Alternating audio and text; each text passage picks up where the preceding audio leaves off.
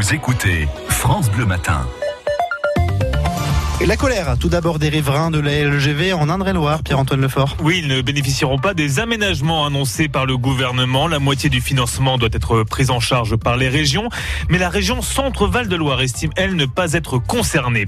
Dès la rentrée, circuler avec une trottinette électrique sur un trottoir sera puni d'une amende de 135 euros. C'est ce qu'annonce la ministre de la Santé ce matin.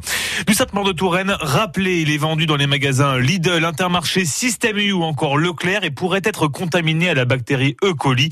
Les références et le numéro vert mis en place par l'entreprise sont sur francebleu.fr. Et puis jusqu'à 3000 départs sont prévus chez Carrefour, des ruptures conventionnelles, mais aussi des départs en pré-retraite. 1200 postes ne seront pas renouvelés. 8h moins le quart, un projet pour lutter contre le décrochage scolaire va voir le jour à Fondette. Oui, il est porté par Muriel Hermine. On en parlait il y a quelques instants. La championne de natation synchronisée, l'Académie des Passions, c'est son nom, a pour but d'associer des sportifs de haut niveau, des artistes et des coachs pour permettre à des jeunes en plein décrochage scolaire de réaliser une insertion réussie dans le monde du travail. Marie-Ange Lescure l'a rencontré euh, cette semaine à l'Agro-Campus de Fondette qui accueillera donc euh, cette euh, Académie des patients. Muriel Hermine, finaliste olympique, championne du monde, championne d'Europe, euh, championne de France. Vous n'êtes pas associée au décrochage, vous. Au contraire, on, on, sait que pour obtenir tout ça, il vous a fallu une volonté absolument incroyable. Qu'est-ce qui a fait que cette problématique du décrochage des jeunes s'est imposée à vous? Parce que je suis une décrochée scolaire et je pense que si j'ai construit un parcours sportif et de volonté, de courage, de persévérance, c'est justement parce que j'ai échoué à l'école.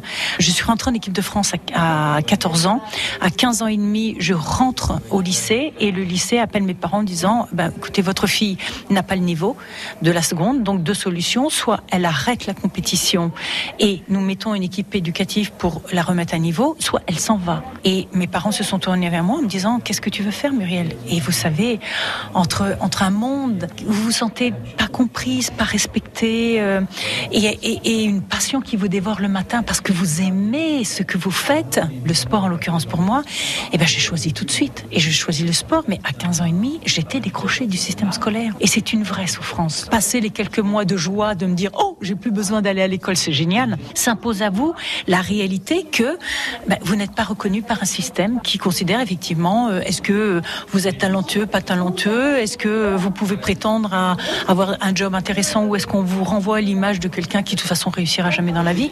C'est très difficile, vraiment c'est difficile d'être un décroché. Moi je je sais que cette souffrance, cette culpabilité, je l'ai portée en moi jusqu'à mes 50 ans. Qu'est-ce que l'Académie des passions que vous avez créée apporte de plus ou de différent? Notre objectif à nous, c'est de construire ou de reconstruire des jeunes qui sont fragilisés par euh, des environnements familiaux complexes, par euh, des décrochages scolaires. Et ça fait, au bout du compte, des gens extrêmement fragiles. Et notre but à nous, c'est de reconstruire ces jeunes, c'est de retravailler sur l'estime de soi, la confiance en soi, la détection de leur talent naturel. C'est qui ils sont vraiment.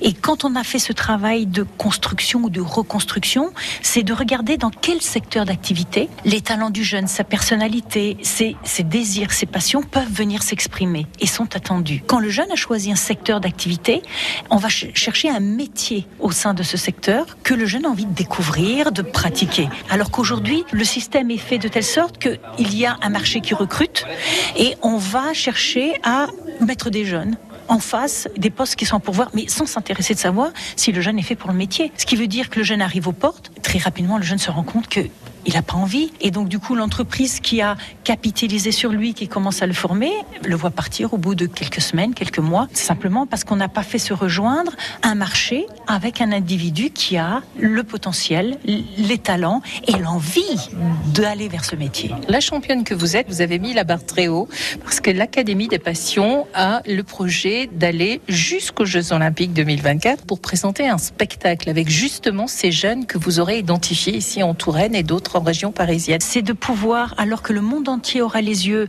tournés vers la France, c'est un spectacle qui va être monté avec les jeunes. Tous les emplois vont être tenus par les jeunes. C'est un, c'est un projet qui va générer une centaine d'emplois à peu près. Le spectacle va être basé sur les sports urbains, les arts urbains et les nouvelles technologies. Et l'idée, c'est vraiment de les mettre en avant, de montrer ce dynamisme et de faire en sorte que les jeunes qui vont venir à l'Académie des Passions ont un objectif très clair. C'est un projet que vous, la Tourangelle, vous ramenez dans votre région d'origine, la Touraine. Muriel Hermine, merci. Merci à vous. Et pour contacter l'association de Muriel Hermine, vous tapez sur internet Académie des Passions, j'ai un rêve.